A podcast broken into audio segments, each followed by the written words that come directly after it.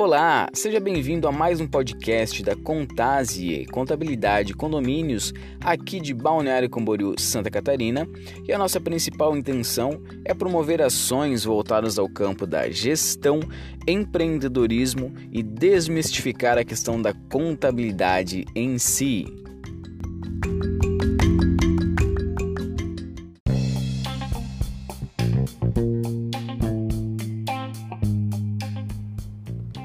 Olá, seja muito bem-vindo.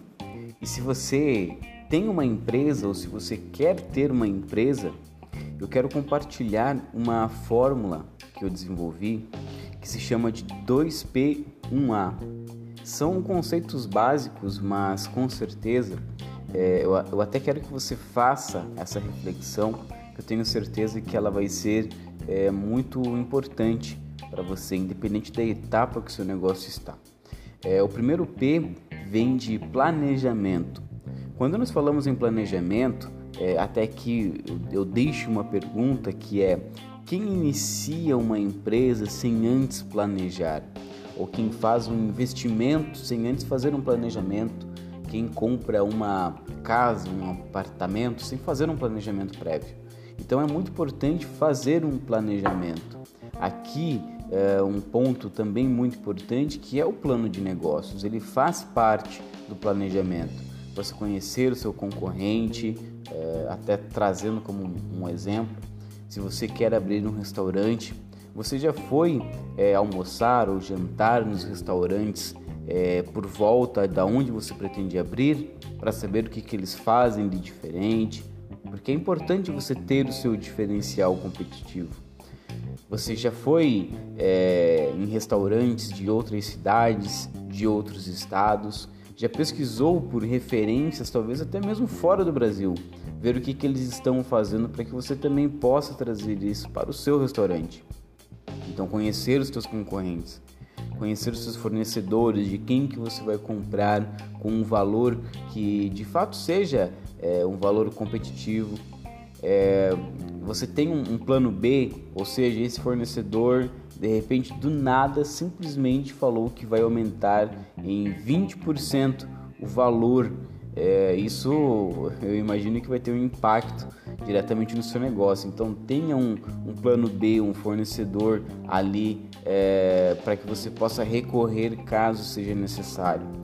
Conheça também o seu cliente, para quem que você vai vender, qual é a comunicação que você vai utilizar com ele. Então tudo isso faz parte, está dentro do planejamento. É, até mesmo a questão de estou montando meu negócio, estou montando a minha estrutura, o que de fato você precisa ter para iniciar o seu negócio, quais são uh, as, uh, os produtos, os materiais, os móveis, o que, que é essencial que você tem ali naquele momento. Então, o planejamento é o nosso primeiro P.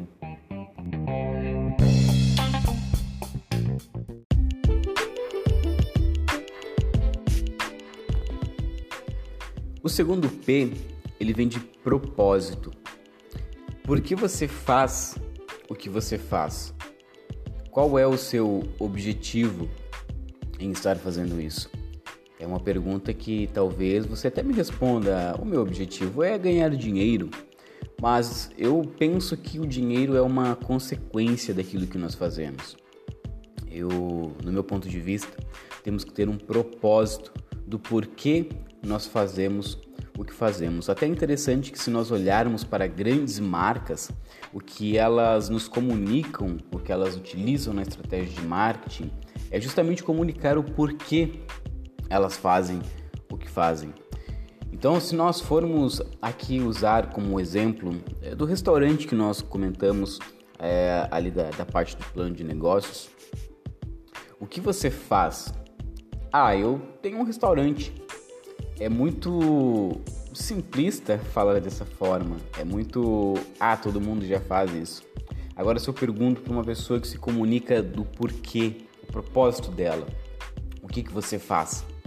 Ela vai responder que o que eu faço, o que nós fazemos é trazer uma alimentação extremamente preparada, com produtos selecionados um a um, proporcionando uma sensação indescritível e inesquecível de sabor. É, eu pensei isso na hora, aqui falando com vocês, mas eu tenho certeza que se você pensar a fundo a, a, real intenção daquilo que você faz, o porquê, qual é o seu propósito, você vai saber se comunicar de uma forma diretamente para as pessoas que estão buscando isso, estão buscando algo diferente, e isso sem dúvida é muito importante. Então eu deixo essa reflexão para você. Qual é o seu propósito?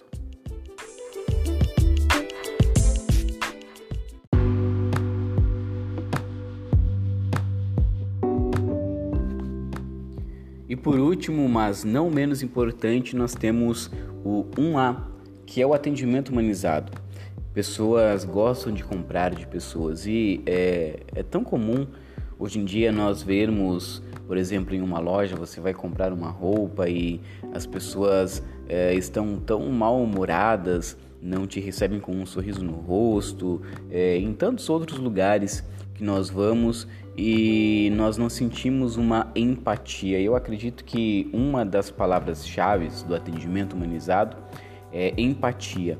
Sabe, receba a pessoa com um sorriso no rosto, é, se você tem a oportunidade, dependendo, é claro, do, do seu negócio, ofereça um café, ofereça uma água, ouça o que a pessoa tem para falar, é, escute ela, converse, é, isso tudo faz diferença e principalmente na questão da indicação.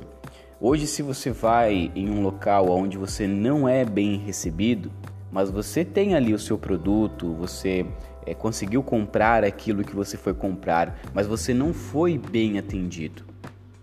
Você não vai indicar essa loja, não vai indicar essa empresa e até dependendo, é, em alguns casos, vai até falar mal Olha, eu não fui bem atendido lá, não gostei, a pessoa muito antipática. Então, se você tem esse atendimento humanizado, as pessoas vão, elas vão comprar de você, elas vão voltar, você vai ter uma recorrência e elas ainda vão falar muito bem de você. Vai falar, olha, naquela empresa eu fui muito bem atendido, uma pessoa muito simpática, me ajudou, resolveu tudo que eu estava precisando. Então isso vai ser muito e é muito importante para o seu negócio.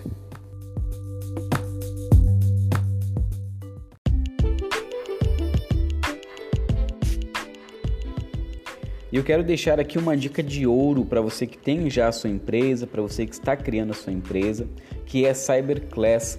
Lá dentro você vai encontrar vários cursos, tem curso de vendas, curso é, para que você saiba como registrar a sua marca, é, curso da jornada de empregado empreendedor, de marketing digital, enfim, são vários cursos que, assim como o meu negócio, tenho certeza que vai ajudar o seu negócio também.